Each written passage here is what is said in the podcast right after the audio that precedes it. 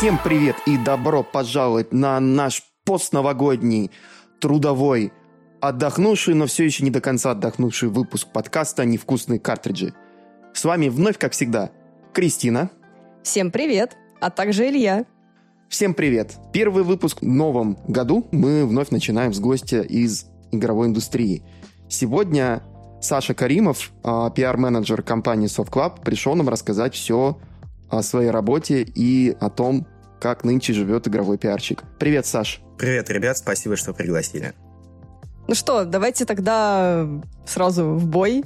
А, Саш, э, мы с тобой работали долго, и самое забавное, что я всегда, работая в софтклабе, думала, что было бы классно позвать кого-то и поговорить о работе. Но это было бы, наверное, немного странно.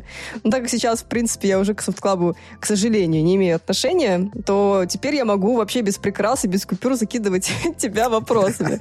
Поэтому давай начнем с самого, э, ну, такого, наверное, стандартного вопроса для наших слушателей, которые не в курсе. Расскажи, чем вообще занимается софтклаб? Ну, Soft Club — это прежде всего занимается изданием и дистрибьюцией видеоигр в России и странах СНГ. Практически 80% игр, что выходит на нашем рынке, прошли через нас. Это не преувеличение, это вот почти что подтвержденные числа. Вот, соответственно, продвижением и рекламой также занимаемся мы. Пресс-копии, пресс-релизы, все этим занимаемся и рассылаем прессе мы. В том числе, точнее я, так вот даже. Угу. Именно по общению с прессой. Это вот ко мне. Игры, получается, всех э, ведущих изданий, правильно? Или есть кто-то, кто возит самостоятельно? Есть компании, которые возят самостоятельно, да, то есть занимаются э, всем самостоятельно. Есть те, которые, ну, большинство проходит через нас. То есть Sony, например, занимается полностью продвижением своих игр самостоятельно. Вот. Electronic Arts, например, это мы. Я еще, насколько знаю, насколько помню даже, а, Nintendo, та же самая, да, она большую часть возит сама, но если игру издает кто-то другой, то этим тоже занимался Soft Club дистрибуцией. Потому что я точно помню, что Crash Bandicoot Insane Trilogy а, возили Soft Club. С играми Nintendo очень а, сложно сказать точно как, потому что на самом деле играми Nintendo по большей степени занимается сама Nintendo. И, грубо говоря, вот э, из недавнего, это прошлогодний анонс, э, релиз Nier автомата, который на всех платформах получила только английскую и японскую озвучку и локализацию. А на свече она получила в том числе и русскую. Это было, было желание Nintendo. Nintendo сама это сделала и, и сама это выпустила только на своей платформе. Угу. То есть Nintendo занимается чаще всего именно самостоятельно. И если, грубо говоря, какой-то ре- релиз там игры, пусть даже он выходит на всех платформах, но в том числе он выходит на свече, э, ключи от э, свеча дают именно сами Nintendo. У нас их бывает очень мало. Ну, то есть там, 5 штук условно. Кстати, насколько я помню, вот если из последних релизов, то та же самая GTA Trilogy а, дистрибуцией ключей занималась сама Nintendo, по-моему. Или у Судклаба тоже было какое-то количество Нет, ключей? у нас, у нас не было ключей, были только у Nintendo, у нас только PlayStation, Xbox и ПК, все. А, даже более того, я вспомнила, что это были не ключи, а картриджи. То есть э, там какое-то количество картриджей Nintendo рассылали прессе.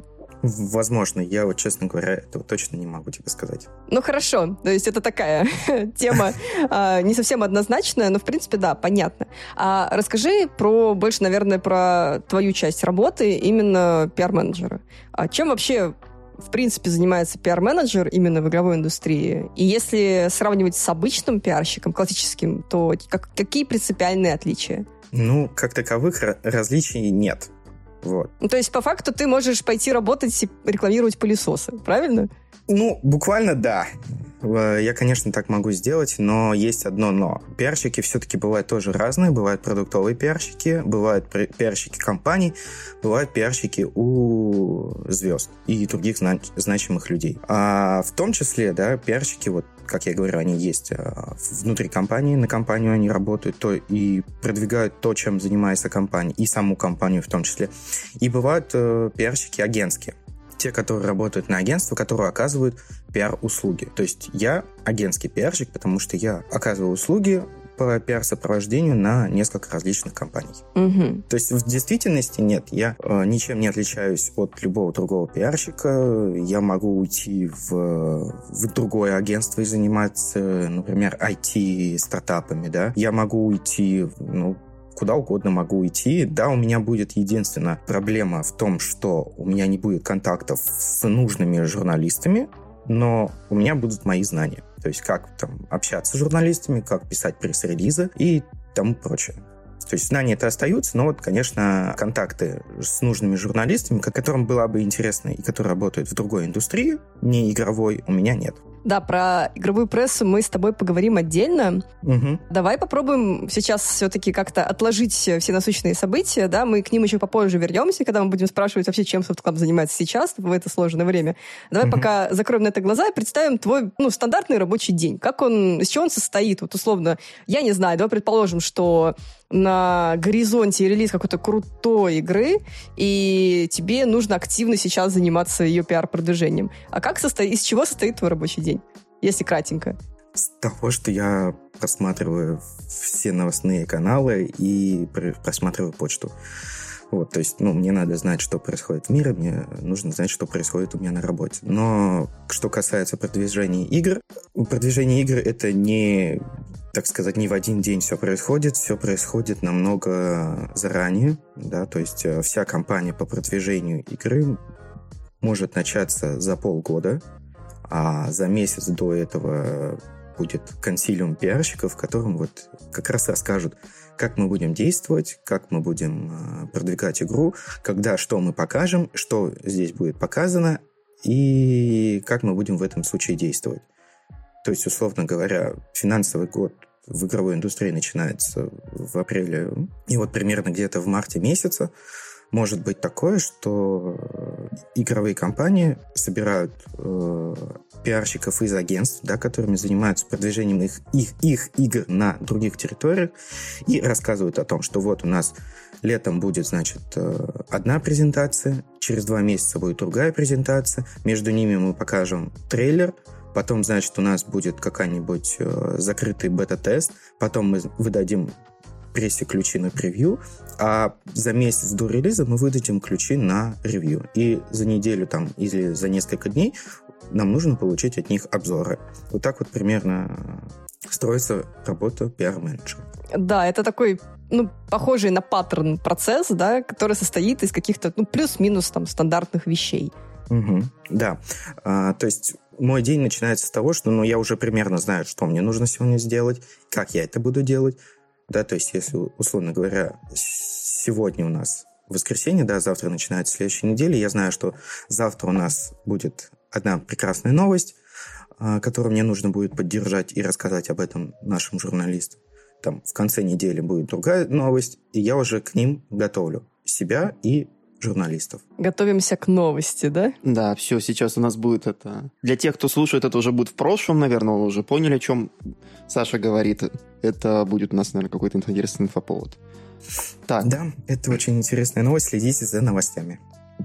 Слушай, окей, э, я так понимаю, что сейчас у нас разговор больше идет про AAA title ы, да, какие-то такие там крупные, дорогие, не знаю, там из грядущего какой-нибудь там Hogwarts Legacy, да, наверное, mm-hmm. то, что сейчас приходит в голову. А, например, если нужно организовать пиар для инди-игры, все меняется только относительно бюджета, да, то есть типа меньше денег, соответственно, там меньше каких-то активностей, или там принципиально другой подход, или это тоже все сильно зависит от э, жанра, от э, о чем игра, когда она выходит и так далее. То есть много критериев. Когда у тебя есть, условно говоря, бюджет в 50 миллионов э, долларов или рублей или чего угодно, да, ты тратишь их либо полностью на разработку, либо разбиваешь там 25 на разработку, 25 на, на продвижение и маркетинг. Из-за этого, собственно, 25 и 50 на разработку уже влияет на качество. И в этом в случае как раз вот и отличается Индия игра от больших AAA игр в том, что они на разработку и на продвижение тратят намного больше денег. И если у Индии просто банально нет денег, они тратят всю ее на разработку, чтобы игра была максимально качественно сделана и без багов. А на маркетинг и продвижение у нее нет денег.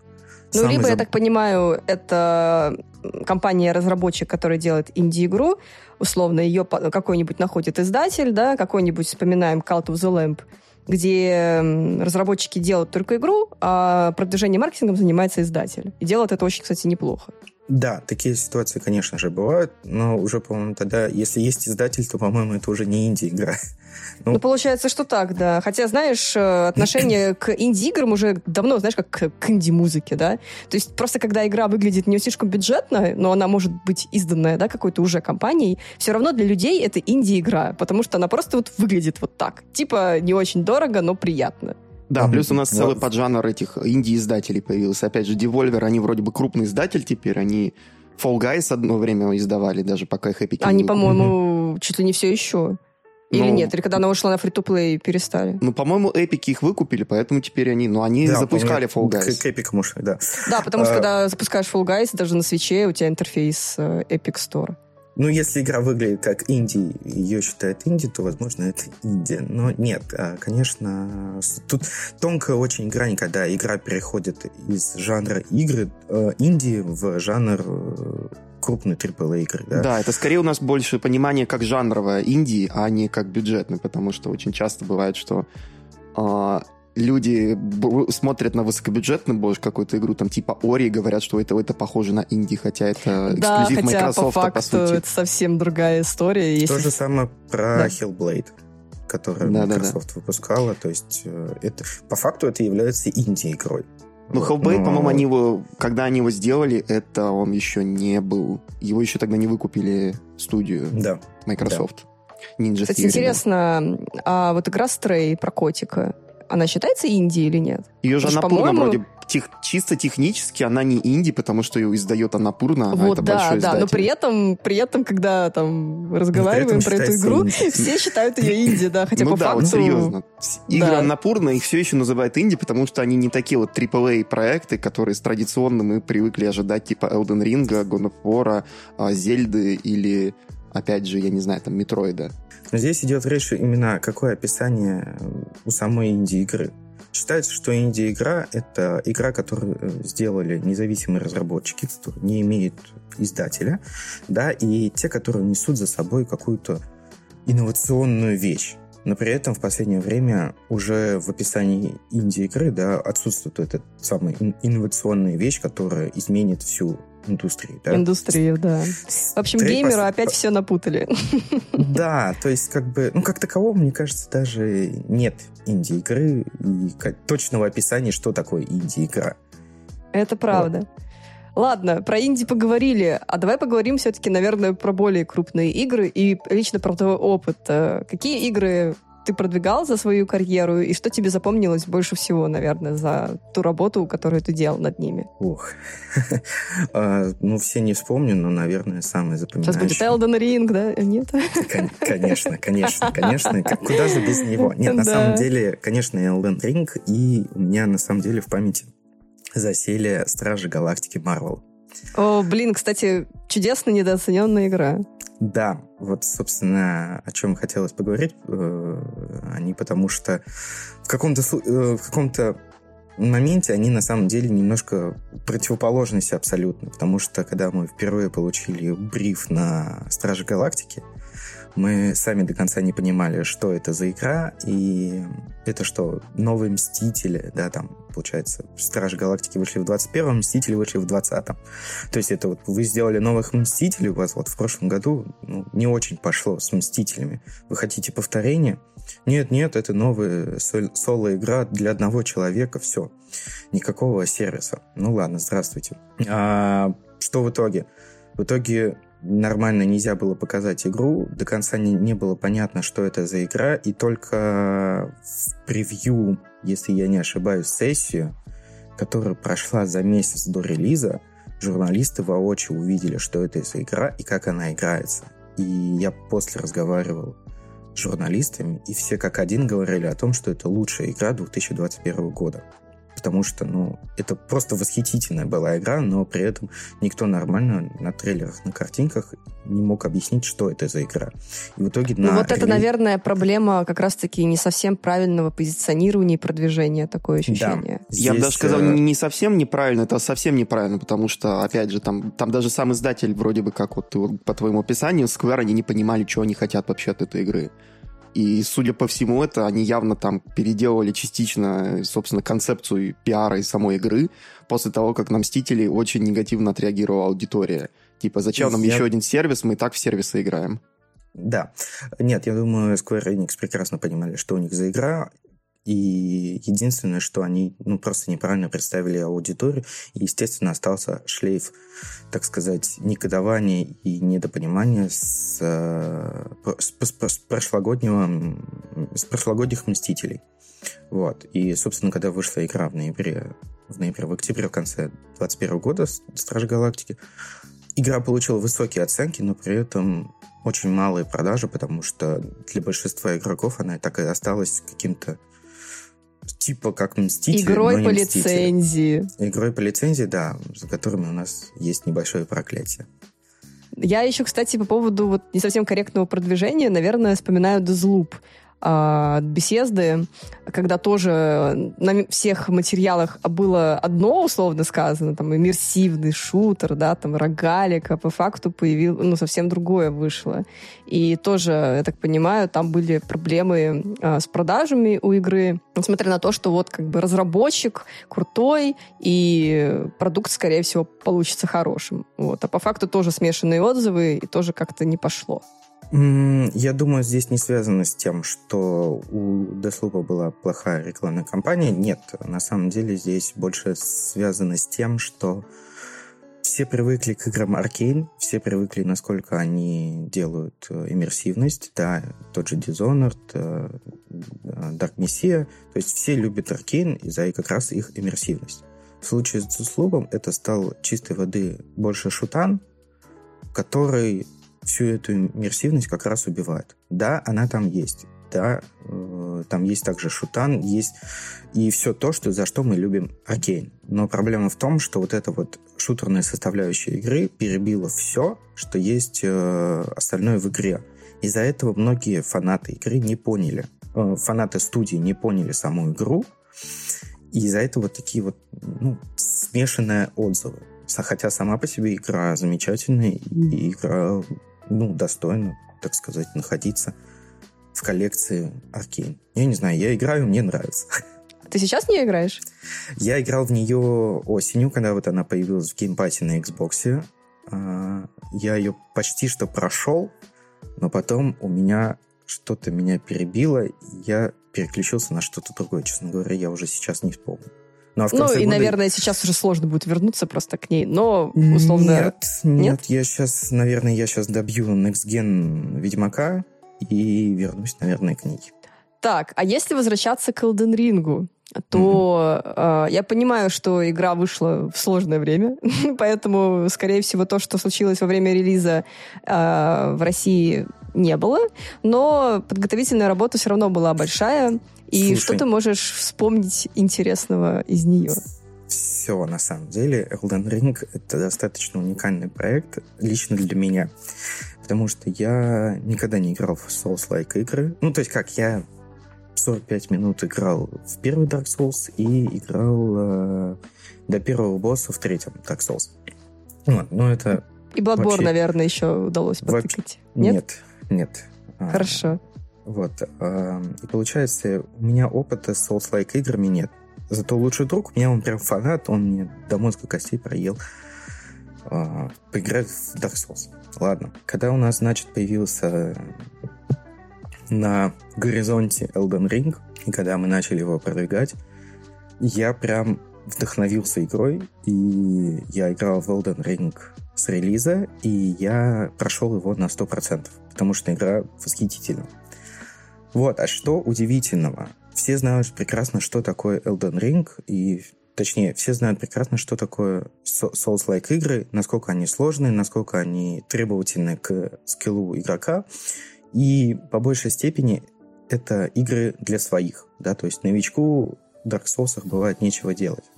Но при этом вся рекламная кампания Elden Ring была нацелена на то, чтобы показать, что мы упростили игру, но при этом осталась тако, таким же Souls-like игрой, как и ранее. То есть игрой от Миядзаки.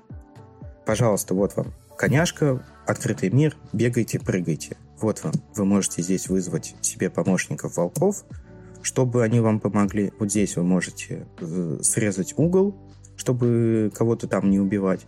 Вот здесь мы, значит, добавили лор от э, Мартина, все, все для вас, игроки. И Бандай Намка прекрасно это все понимала и прекрасно все это показывал, рассказывал игрокам. И не было ощущения того, что от игры что-то таят, про игру что-то таят. То есть это игра, про которую вот рассказывают максимально много информации, и с, и из каждого чайника звучит Elden Ring, Elden Ring, Elden Ring. Угу. Но при этом, а, но при этом все-таки все понимали, что это Souls-like игра, но уже упрощенная, да, то есть это по сложности не такая, как Dark Souls, не такая, как Bloodborne и прочее. Ну вот. Но в то же время она остается Souls-like игрой, игрой от Миядзаки, и в ней нашли как раз что-то для себя, как новые игроки, которые вот вроде меня, которые раньше никогда не играли в Souls-like игры, и те, кто любит Souls-like игры и жить без них не может. То есть игра абсолютно для всех, и на выходе мы получили 18 миллионов продаж. Да, вот. и кучу званий игры года, хотя, опять же, да. она вышла в начале 22 года, и все равно mm-hmm. при этом за год ее никто не смог обойти. И то есть очень часто бывает, когда игра выходит в начале года, все радуются, всем она очень сильно нравится, но под конец года, когда нужно уже подводить итоги, как-то забывается это. Но не Elden Ring, то есть игра все равно прям запала в душу большей части, мне кажется, вообще игровых mm-hmm. журналистов-фанатов, и столько званий. Это, мне кажется, большая победа для Bandai Namco вот в прошлом году. Да, это абсолютно точно, потому что, ну, я не припомню ничего такого подобного, чтобы было еще когда-либо. Ну, по-моему, по количеству общих наград а, Elden Ring даже опередил своего предыдущего, так сказать, ближайшего конкурента. Это был Last of Us, который вот первый 13 -го года. Там, по-моему, на десяток наград он, по-моему, опередил. Mm-hmm. Ну, первый Last of Us столько наград, да, тоже в свое время, да и потом после переизданий тоже mm-hmm. схватила. Вот. Но Last of Us это вообще, да, тоже это отдельная тема. Вот. Может быть, мы, мы о ней чуть попозже поговорим. А давай, наверное, перейдем к теме про общение с прессой. Да, ты уже упоминал, что пиар-менеджер а, занимается этим довольно много. И mm-hmm. тему можно пометить, наверное, как чемоданы, да?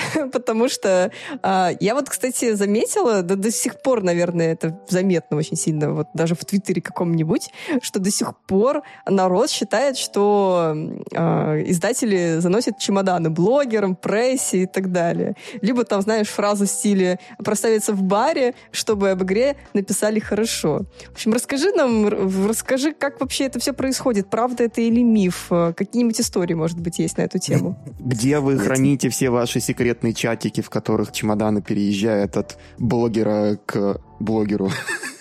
Конечно, да. У нас у всех есть общий чат, где мы вот голосованием выставляем оценку игры.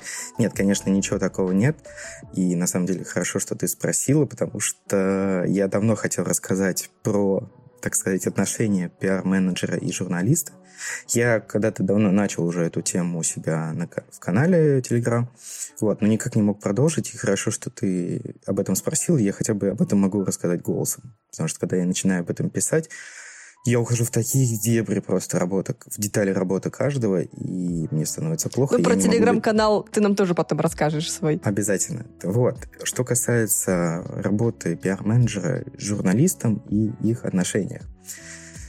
Ох, в двух словах на самом деле ты не объяснишь об этом. А в действительности ситуация обстоит так, что пиар-менеджер и журналист, они должны быть чуть ли не лучшими друзьями. Вот. То есть, э, потому что что для одного, что другого, это является работой, и это является неким инструментом для получения желаемого. Да? Журналист для пиарщика – это инструмент распространения сообщения, контента в массы. Пиарщик для журналиста – это способ получения материала для публикации, который, в свою очередь, для него преобразуется в зарплату. Да? То есть, чем интереснее материал на сайте, тем больше будет посетителей. Чем больше будет посетителей, тем привлекательнее будет медиа и тем ну, привлекательнее будет для рекламодателей.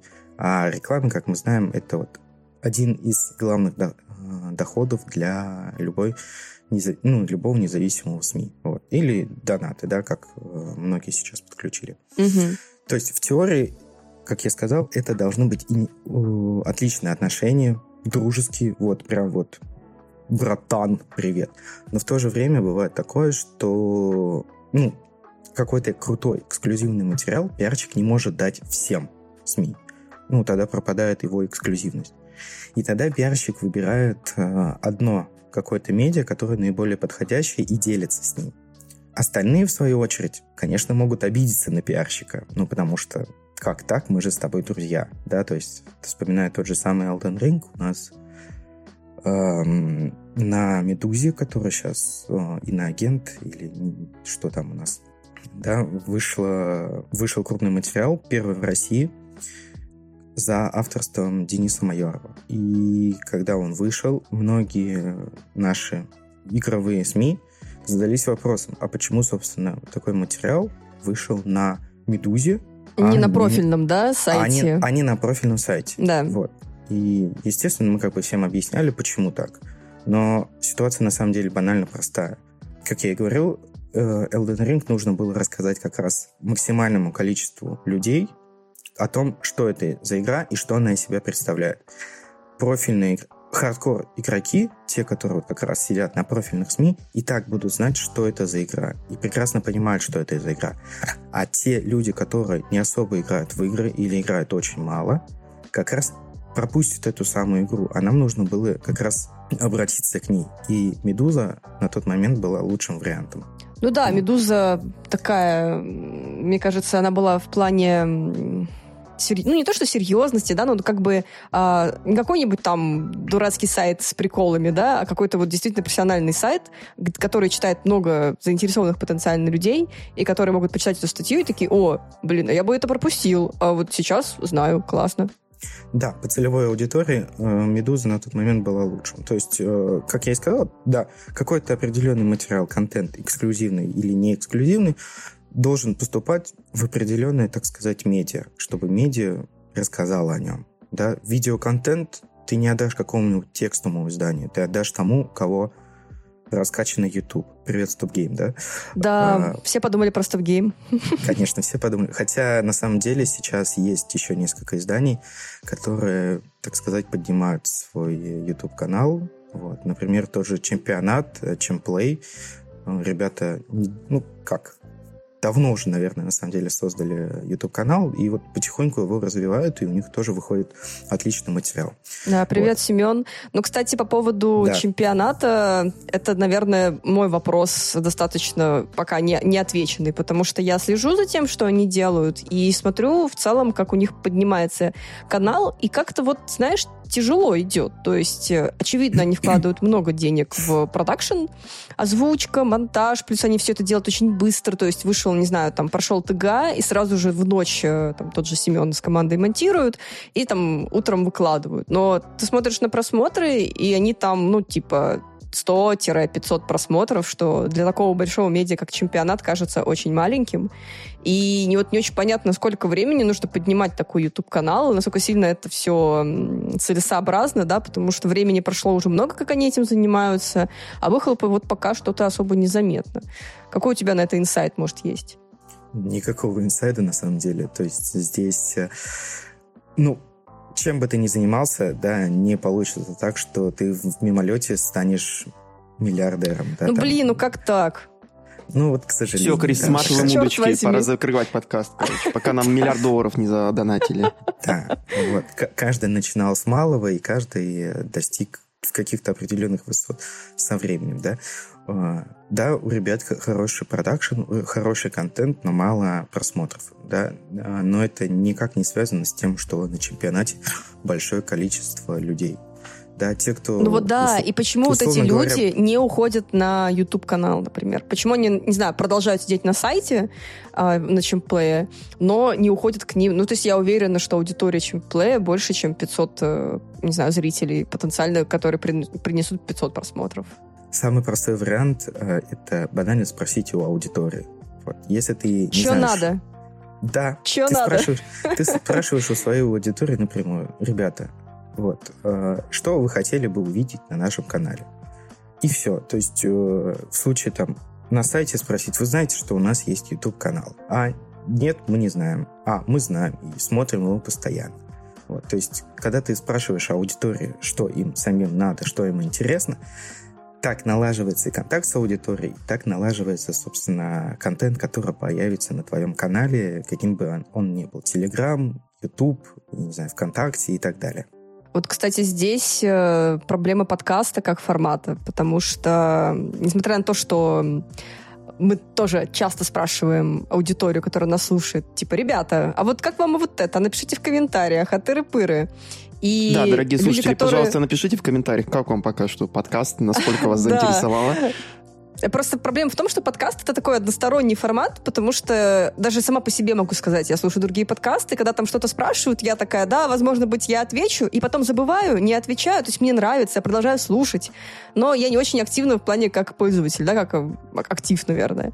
А вот здесь, конечно, ну, я понимаю, что это такой больше, наверное, крик э, Это души, да, вот, поэтому понятное дело, что YouTube, э, Telegram, Twitter это, наверное, такие более молниеносные, да, площадки, вот, а подкаст это такой вот больше односторонний формат, поэтому, возможно, у ребят тоже какие-то есть такие проблемы найти отклик вот в аудитории.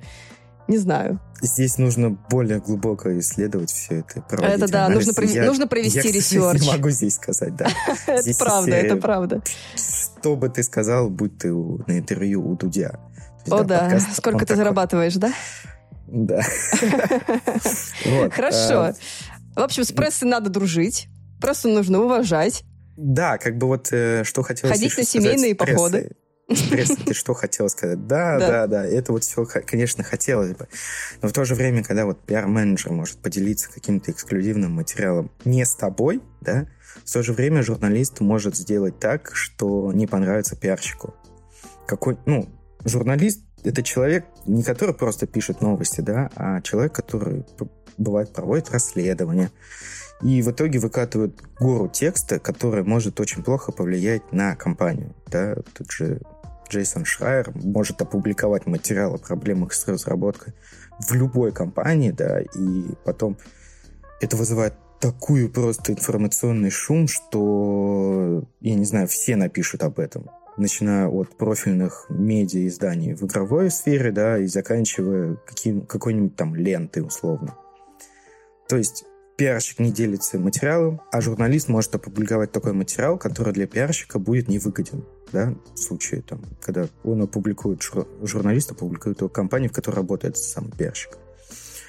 И пиарщик не может попросить его удалить материал, потому что для журналиста, ну, там была проделана колоссальная работа. И эта колоссальная работа, естественно, на выходе принесет какой-то там бонус в денежном эквиваленте, ну, или к славу, или подписчиков, или еще что-то. То есть для журналиста это важный материал, и он его не, уда- не удалит. Ну и плюс пиарщик никогда не попросит удалить такой материал э, журналиста, потому что ну, это будет подтверждением того, что материал правдивый.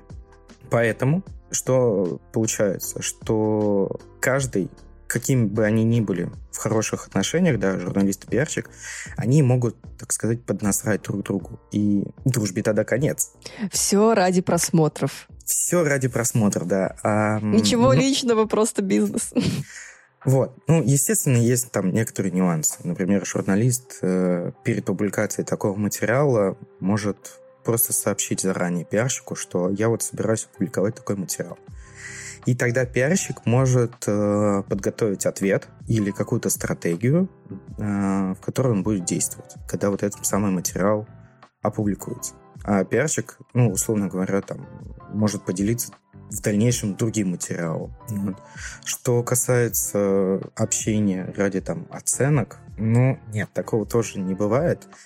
По той простой причине, что любой обзор, который читают, ну, который вы когда-либо читали, да, он написан абсолютно на безвозмездной основе, и никаких чемоданов никто никогда не заносит журналистам.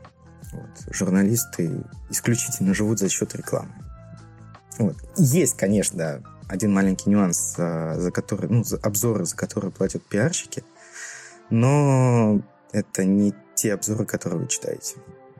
Ну да, и спецматериалы те же самые на страницах, но это тоже наверное, немножко другое. То есть это как... Это, это уже не совсем... Это не совсем уже пиар, наверное. Это не совсем пиар, это именно исключительно маркетинг и реклама. То есть это к пиару никак не относится. Я даже, честно говоря, иногда не знаю, когда на каком сайте может появиться, грубо говоря, брендированная страница или какой-нибудь там спецпроект этим Знаешь, сейчас, сейчас, благодаря новому закону о рекламе, очень просто понять, что есть рекламная какая-то статья да. или рекламная интеграция. Просто смотришь в подвал, это очень заметно на, по новостному каналу ДТФ, где раньше это было непонятно. Ну как, было понятно, если ты зайдешь уже, прыгнешь статью, там было написано, угу. что там материал написан при поддержке Тырбы, да, компании такой-то. А сейчас у тебя просто стоит внизу реклама ООО, там, ВКонтакте, э, этот ИНН, РГН такой-то, и ты сразу все понимаешь. И это сразу становится не так интересно, как раньше. То есть просто понимаешь, что это просто реклама, и ты даже не переходишь, как бы не, не было бы интересно. Ну, реклама есть реклама, да, и у каждой рекламы есть своя цель. И, конечно, любая реклама найдет своего, так сказать, конечного потребителя. Здесь э, в этом нельзя сомневаться, и поэтому об этом ну, будем надеяться. Будем надеяться, да, что несмотря на то, что, вот. да, вот сейчас везде пишется юрлицо на всех рекламных интеграциях, э, э, качество и эффективность этих рекламных интеграций не снизилась. А теперь давай, наверное, перейдем к теме Nintendo, ну, по-быстрому буквально. А как uh-huh. ты вообще оцениваешь работу пиар-подразделения Nintendo? Ну, наверняка, как э, любые интересующиеся, э, просматривал, что делают, э, какие там интеграции, какие активности. Вот э, какое у тебя профессиональное мнение вообще на их работу При... на рынке? Да, давай поговорим только, наверное, э, в зависимости от того, какой там пиарщик, какой у них платформа была, наверное, лучше разделить потому что они немного по-другому работали все время. Хотя во многом ну, они я думаю, что в целом, в целом, потому что, не знаю, сколько Саша смотрел за работой во времена Wii U, да, скорее, наверное, работа во времена свеча. Угу. Насколько хорошо Крис работала? Все, давай, твое ага, понятно. Ну, я совсем немножко поработала, поэтому во время свеча. В действительности, ну, мне сама Nintendo как компания очень нравится. Вот. И ту, какую политику они ведут. Вот. И можно отдать должное, что в консольной войне Xbox и PlayStation, они понимали, что не займут первых мест и сразу ушли на задний план. А, и, как, и вместо того, чтобы бороться за внимание хардкорной аудитории, они пошли к тем, кто в игры не играет от слова совсем. И выпустила Wii для всех. Вот прям буквально для всех и позиционировала себя как, как консоль для всей семьи. Соответственно, и игры были такими же. И основная аудитория игроков, которая хардкорная, конечно, с подозрением отнеслась к новинке, но вот их родители были очень рады поиграть в теннис в гостиной на большом экране. Это был огромнейший успех, и тогда Sony и Microsoft начали просто, во-первых, копировать то есть они выпустили Kinect и PS Move, если не ошибаюсь. Вот. И, собственно, продолжила бороться за внимание играющего населения, там какой-то процент, а большая N пошла за абсолютно другими. И в дальнейшем она придерживалась такой политики, и в целом они поняли, что... Точнее, они вовремя поняли, когда геймерам не захочется сидеть на одном месте, и выпустили Switch. Вот. Э, Wii U был, так сказать, неким таким бета-тестом, и он вышел слишком рано еще. Вот. А вот к 2017 году аудитория изменились абсолютно вкусы, и он стал отличным способом привычно поиграть в непривычном месте. Вот. Это огромного стоит, и за это можно любить и хвалить Nintendo до конца жизни. А можно сейчас вот про провокационно немного вопрос? А вот у Sony тоже были похожие продукты. То есть PSP и PS Vita. То есть они тоже позиционировались как играйте в консольные игры где угодно. Что у Sony не получилось, по твоему мнению? Извини, что я перебиваю. Нет, э, ничего страшного. Почему не получилось? У них получилось, но у них получилось не в то время. То есть э, на момент 2006 года, когда там вышла PSP, да, если я не ошибаюсь, ну, по крайней мере, у меня вот появилась она где-то примерно в том году, 2005-2006. Может быть, она вышла, конечно, чуть раньше, я уже точно сейчас не вспомню. Ну да, PSP, она довольно успешна была, а вот Vita намного меньше. Играми интересовалось меньшее количество людей, чем сейчас. э, так сказать, в 2007-2008 году, как раз когда вот э, вышла Ви, Ви вышла в шестом году, если не ошибаюсь, вот, э, и когда там вышла теория большого взрыва и другие вот моменты около гиковской, так сказать, территории, да, играми начали интересоваться все, кому не лень, и игры стали не просто какой-то темой для задротства, они стали чем-то большим. И играми, ну, они не стали, если ты играешь в игры, это не стало каким-то зазорным. Да, если там в начале 2000-х э, играми интересовались какие-нибудь ботаники в толстых очках, да, и если ты играешь в игры в худ и задрот, да, то с началом нового десятилетия играть в игры стало прикольно. Если ты играешь в игры, ты крутой. И в итоге получилось, что PSP вышла в 2000 там в середине нулевых, и она нашла отклик только у тех, кто вот играет. И они знали, что такое PSP, они знали, какие там игры есть.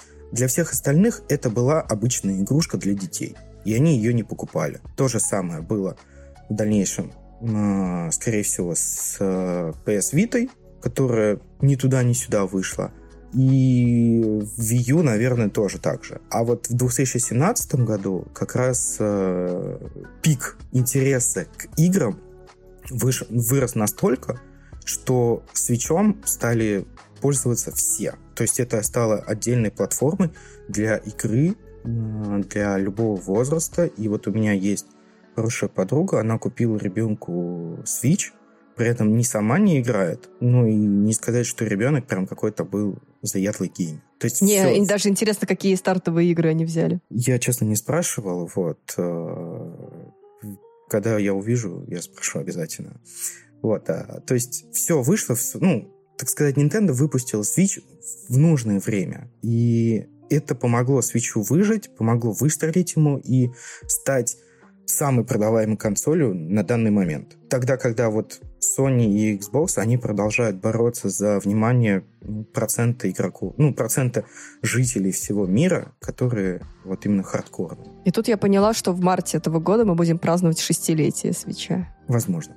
Ужас. Ну, то есть, э, Nintendo, пора выпускать новую консоль. Ну, да, правда. Да. Ну, они сейчас, они еще последний год там это заставят нас купить все игры, там, это Зельду, там, еще что-то такие. Я, я думаю, наверное, где-нибудь в 2025. Вот Мне кажется, 24-й. Ну, а, делаем старт. Ну, учитывая Нет. проблемы с этими полупроводниками, непонятно. Ну, вроде кажется. Sony у них уже там более-менее получше все Нет, стало, там, они говорят. Эта, эта проблема решилась. Я думаю, ну, может быть, да, конец 24-го, 25-й.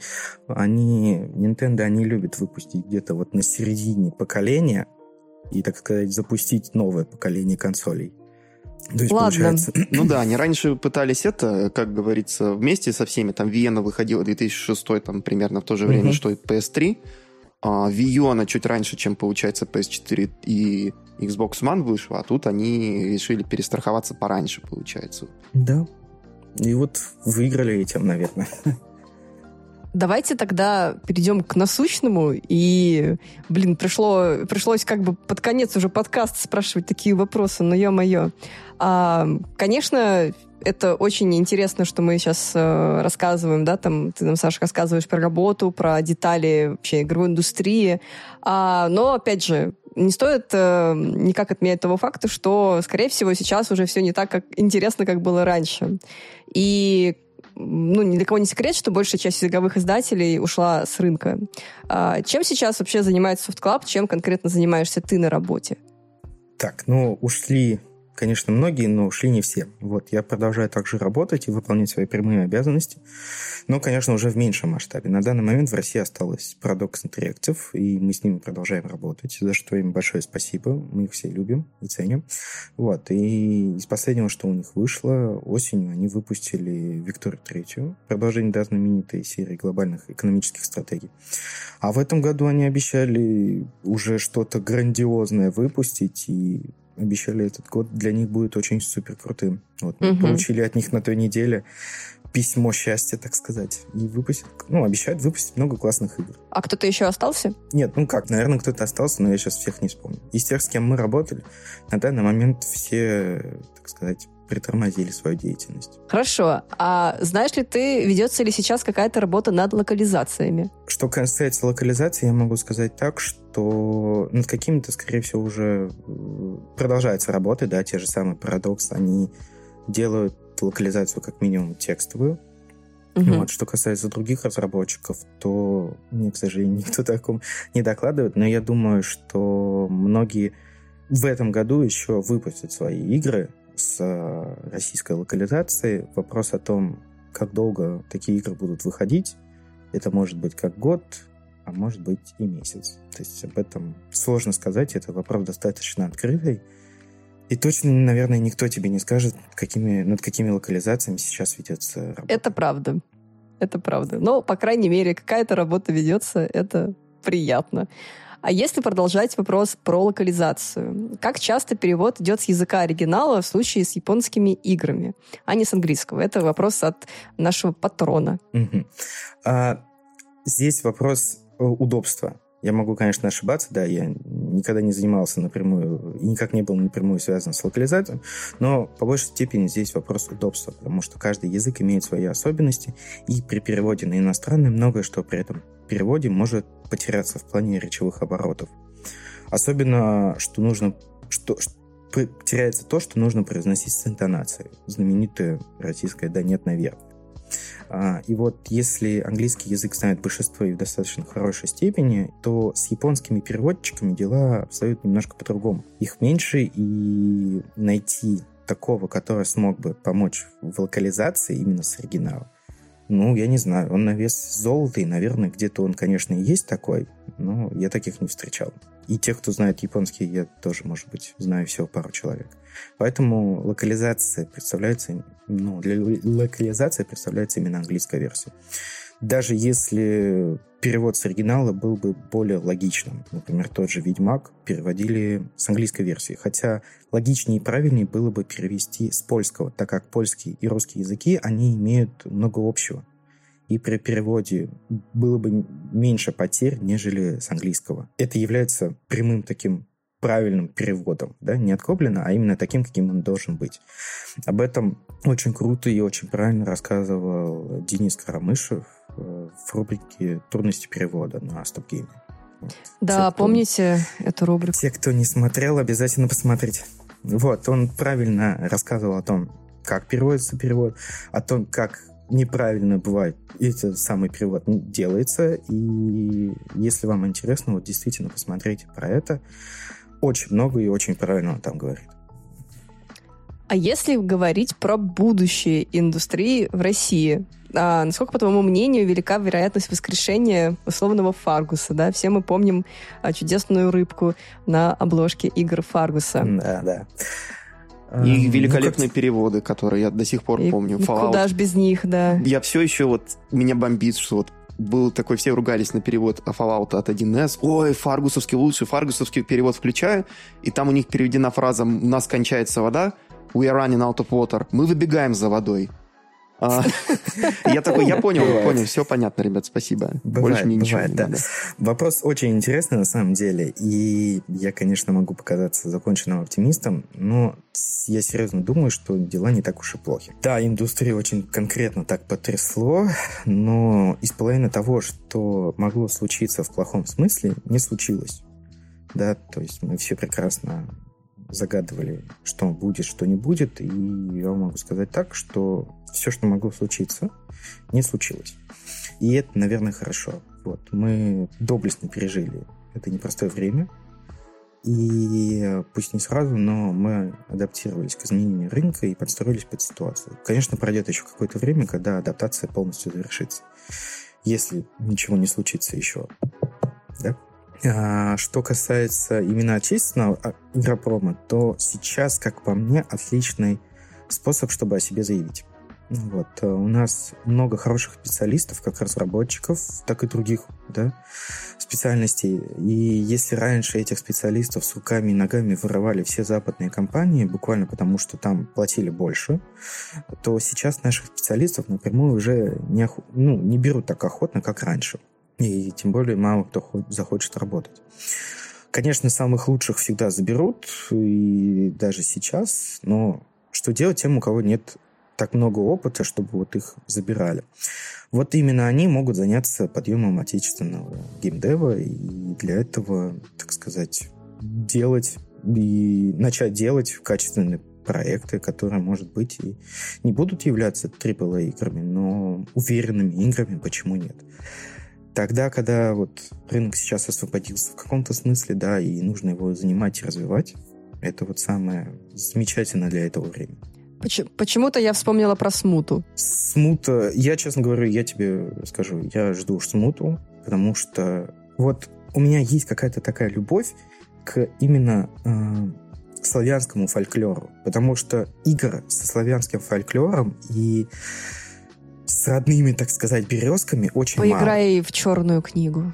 Да. Black Book. Она очень-очень, да. она пропитана славянским фольклором. Да, вот. не ведьмаком единым. И mm. она очень атмосферная, советую на свече, отлично заходит. Обзор на игру есть на нашем сайте. Да. Оп, галочка, ссылочка, все, я понял. Да, ссылочка в описании, все. Там это. И сейчас еще в этом на Ютубе выпрыгнет это уведомление, или как он называется. Да, наверное, я, я не знаю. А, то есть э, и правительство как бы не против развития индустрии и старается поддерживать финансы. Да, вот буквально на той неделе ходили слухи, что ВК планирует финансировать разработчиков. Опять же, это будут не какие-то там стопроцентные хиты, да, из серии там, но отечественные GTA или что-нибудь в этом роде.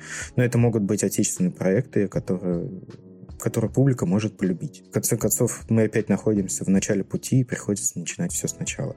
То есть мы можем заново выпустить Иван Васильевич и Петька, да, то есть э, что еще там, расследования ведут колобки и вот прочие те вот советские, так сказать, российские игры, точнее, которые вот мы все любим, ценим и помним, до сих пор вспоминаем теплотой.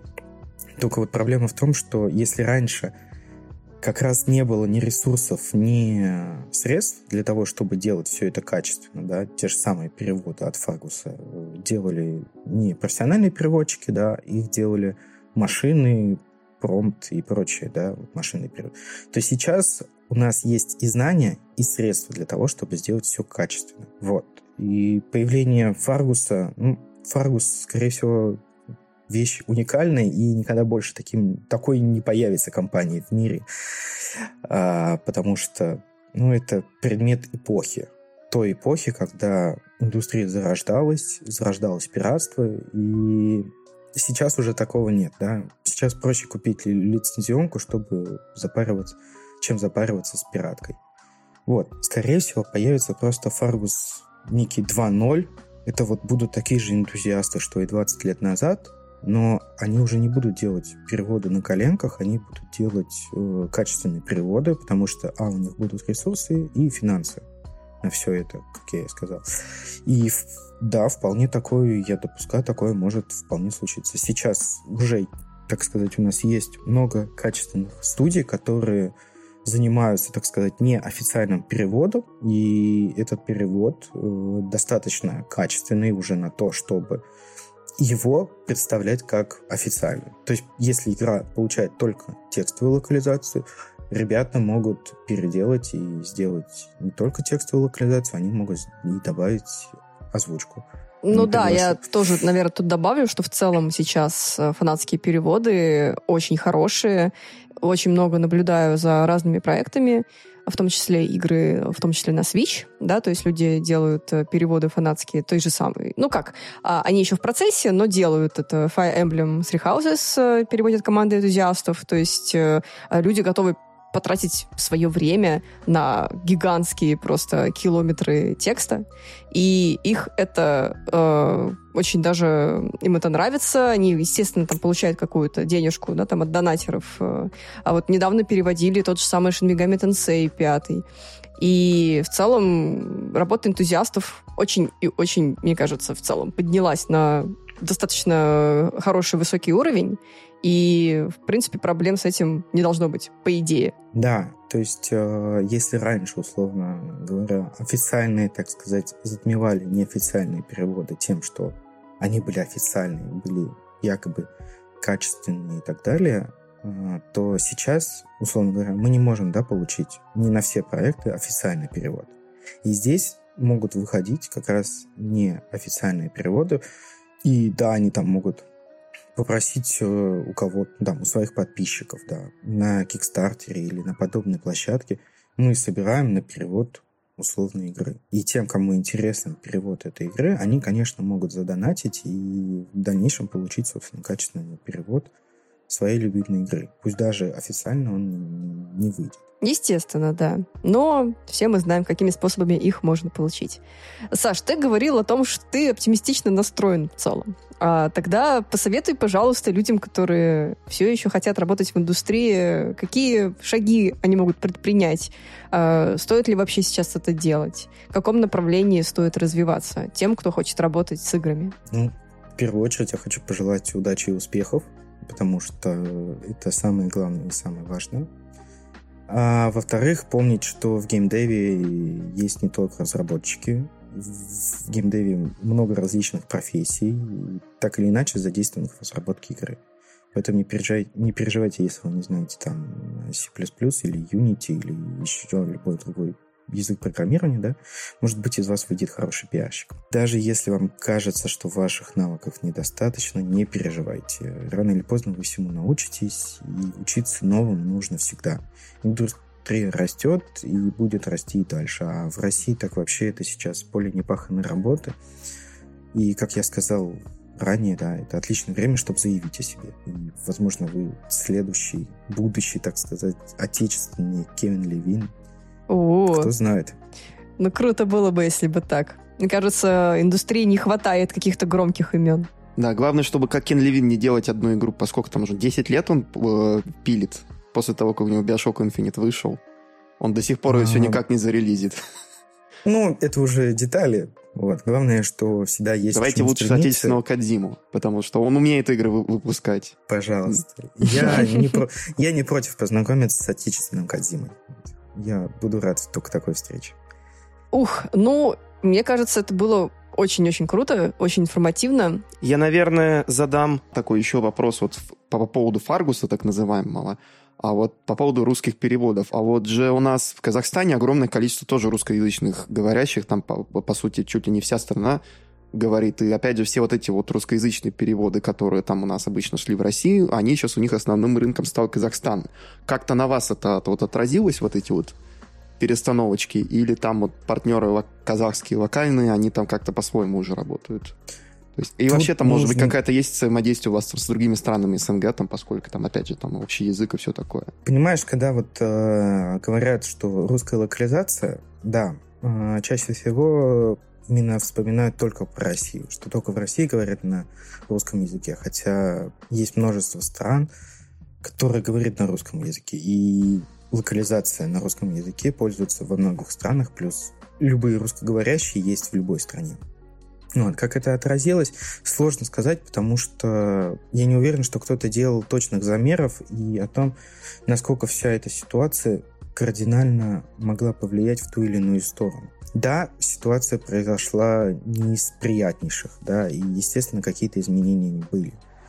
О том, как э, сейчас раб- идет работа с локализацией именно в других странах СНГ и как она, так сказать, влияет на нас, это происходит на таком уровне, на котором ну, я думаю, не все люди даже знают. Сейчас у нас на рынке можно найти, условно говоря, игру на российско... с российской локализацией, но ты до конца, только самые знающие люди точно скажут тебе, откуда она пришла. И это в любой стране и на любом языке. Потому что локализация происходит для разных регионов на разные языки, э, с разными текстами.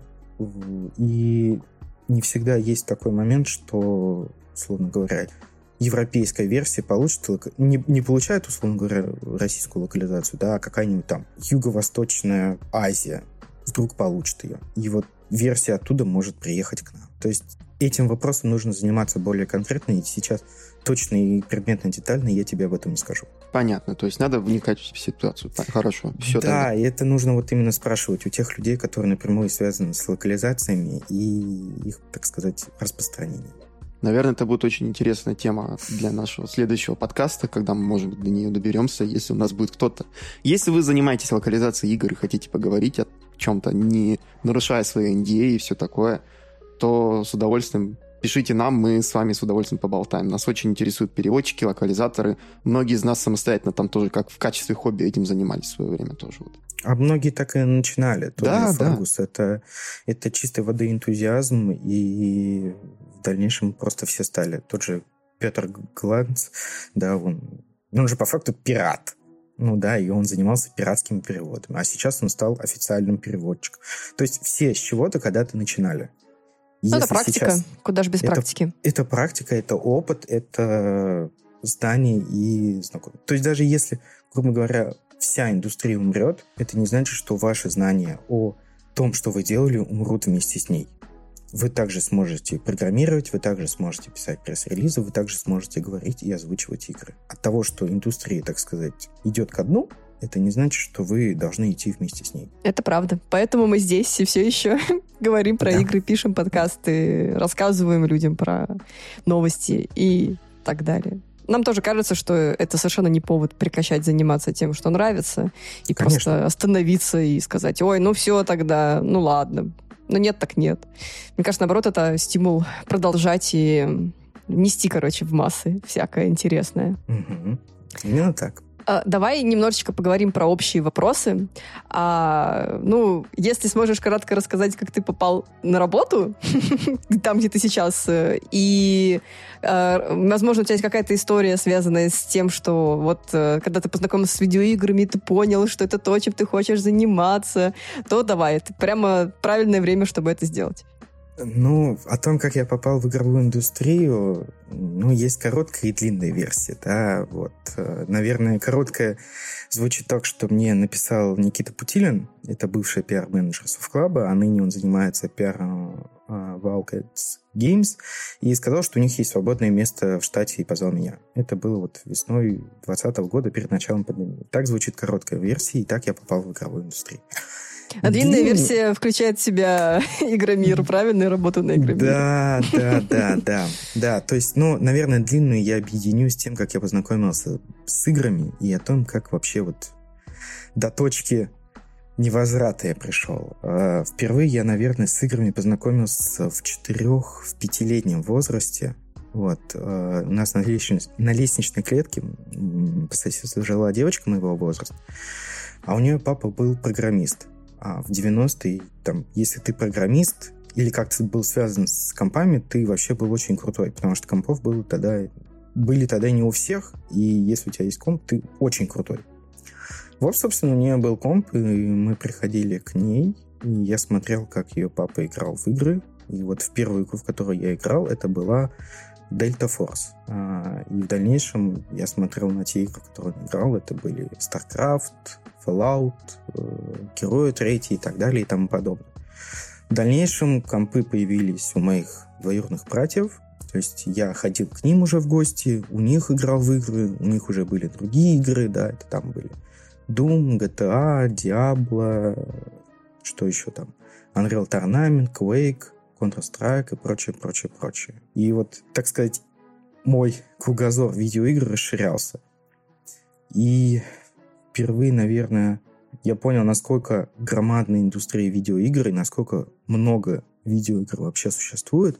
Я понял в 2004 году, когда впервые купил свой первый журнал Германии. И открывая вот эти вот ли листья формата А4, если не ошибаюсь, да, я изучал, поглощал каждую букву, написанную ребятами, и я понял, насколько это круто и насколько я хочу быть связано со всем этим.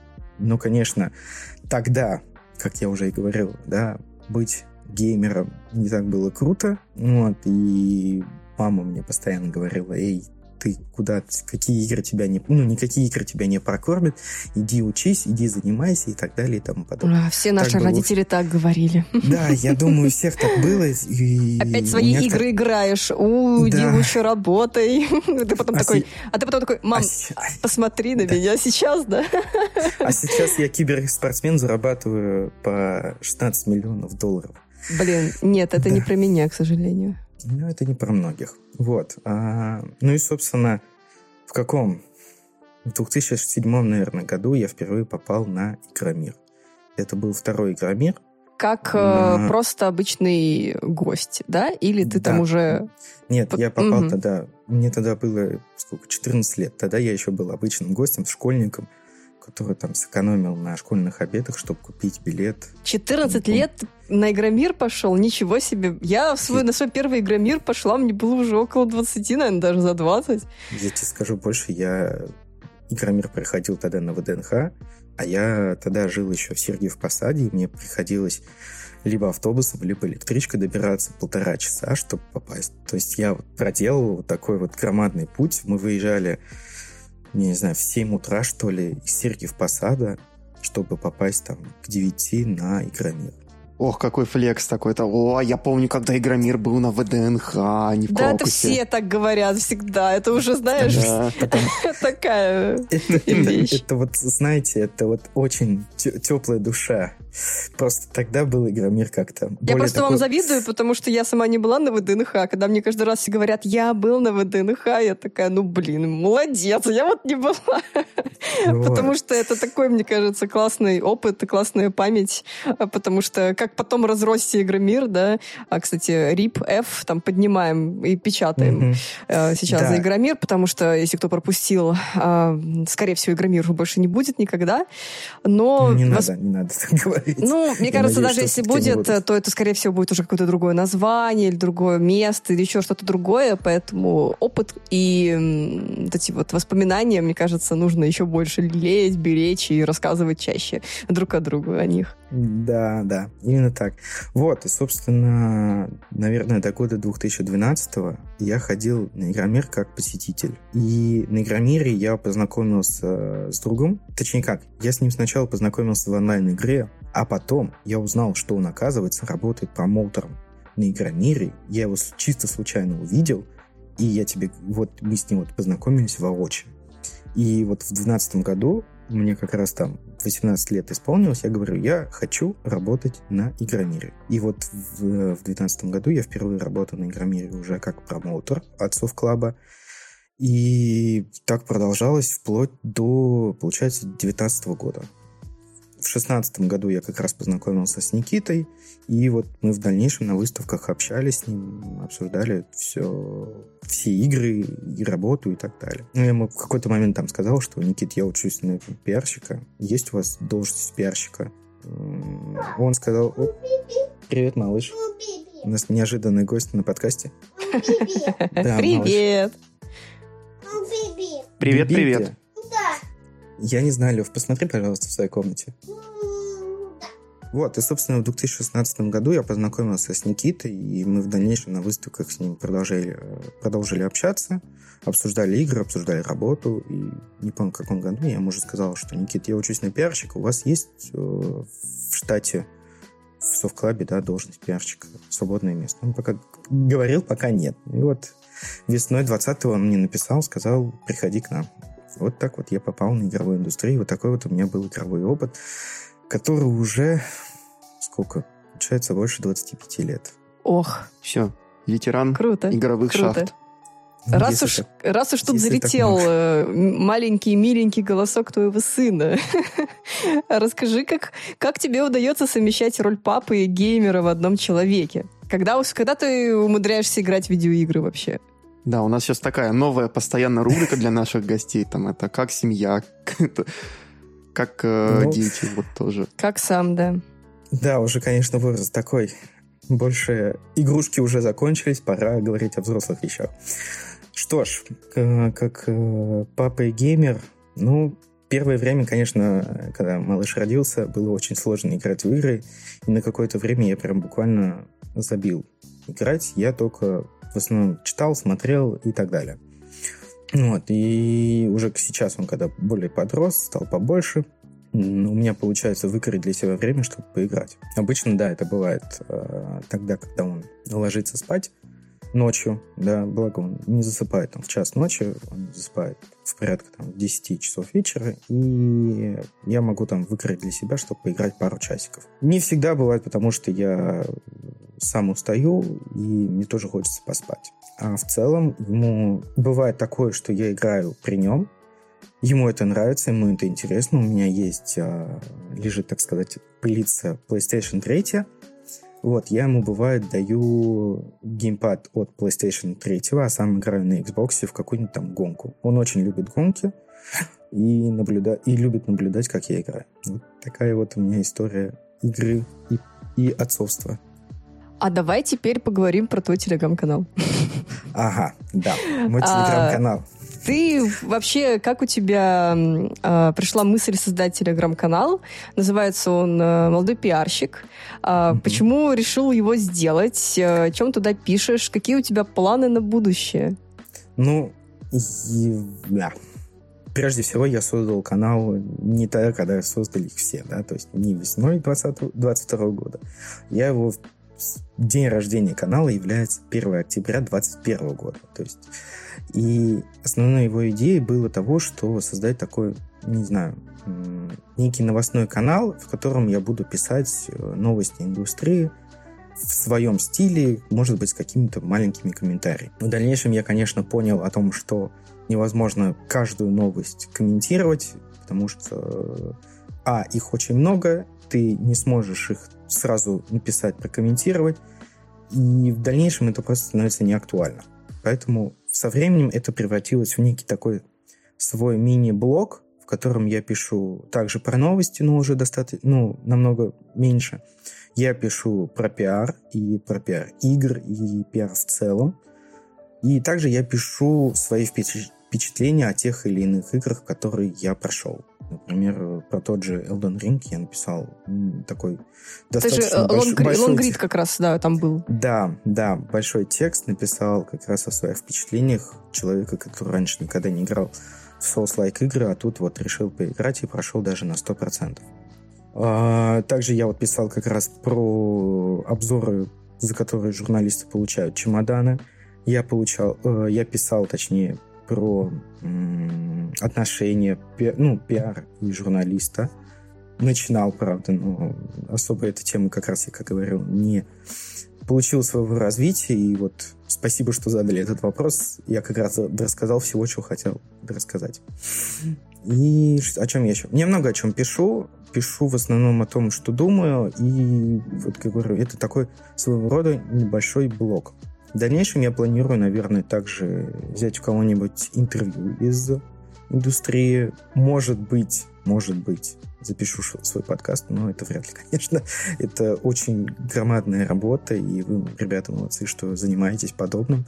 Я прям вами горжусь. О, спасибо большое. А спасибо. со своей стороны, кстати, очень нравится твой канал. Подписано, читаю, ну, то есть читаю прям каждый пост потому что интересно. А, наверное, знаешь, с моей стороны не хватает какой-то вот именно каких-то, знаешь, вот мне очень нравились посты твои не приуроченные к каким-то событиям, а вот, например, вот я делюсь своими событиями, э, своими мыслями вот на эту тему, да, там, я помню, ты как раз писал про работу пиарщика в игровой индустрии.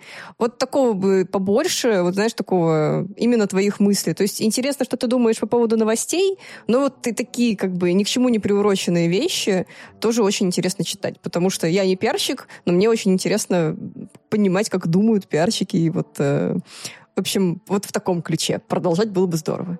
Хорошо, я учту твои пожелания и постараюсь в дальнейшем писать о таком больше.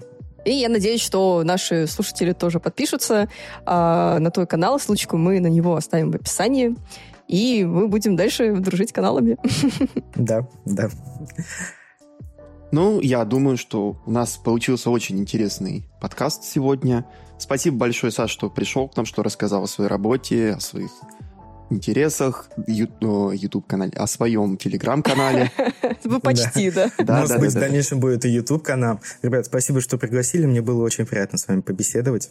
Да, и спасибо нашим, получается, дорогим слушателям, что вы дослушали нас до конца. А, все интересные ссылки Сашины мы тогда ставим в описании, то есть, в первую очередь, это Telegram, да. Наверное, еще надо ссылочку на Soft Club поставить, там, типа, посмотрите наши следующие релизы, какие-нибудь интересные от Парадокса. Спасибо большое всем, получается, тем, кто наш подкаст поддерживает подпиской. Поставьте лайки в том приложении подкаста, где слушаете, оставьте отзыв в iTunes. Также подписывайтесь на наш великолепный Boosty. А, каждый донат, он помогает нам развивать наш проект. Мы платим авторам понемножечку, мы расширяем, получается, наши горизонты тоже. И мы также будем вас благодарить, если вы подпишетесь на определенных уровнях в каждом выпуске подкаста. И сегодня мы хотим поблагодарить Дениса Кошлева на уровне подписки «Дорогой друг» и наших э, суперзвезд Келоса и Максима Дубового. Спасибо большое, ребята. А на сегодня это все. Еще раз всем спасибо и пока-пока. Чуваки в щеки. А пока, ребят.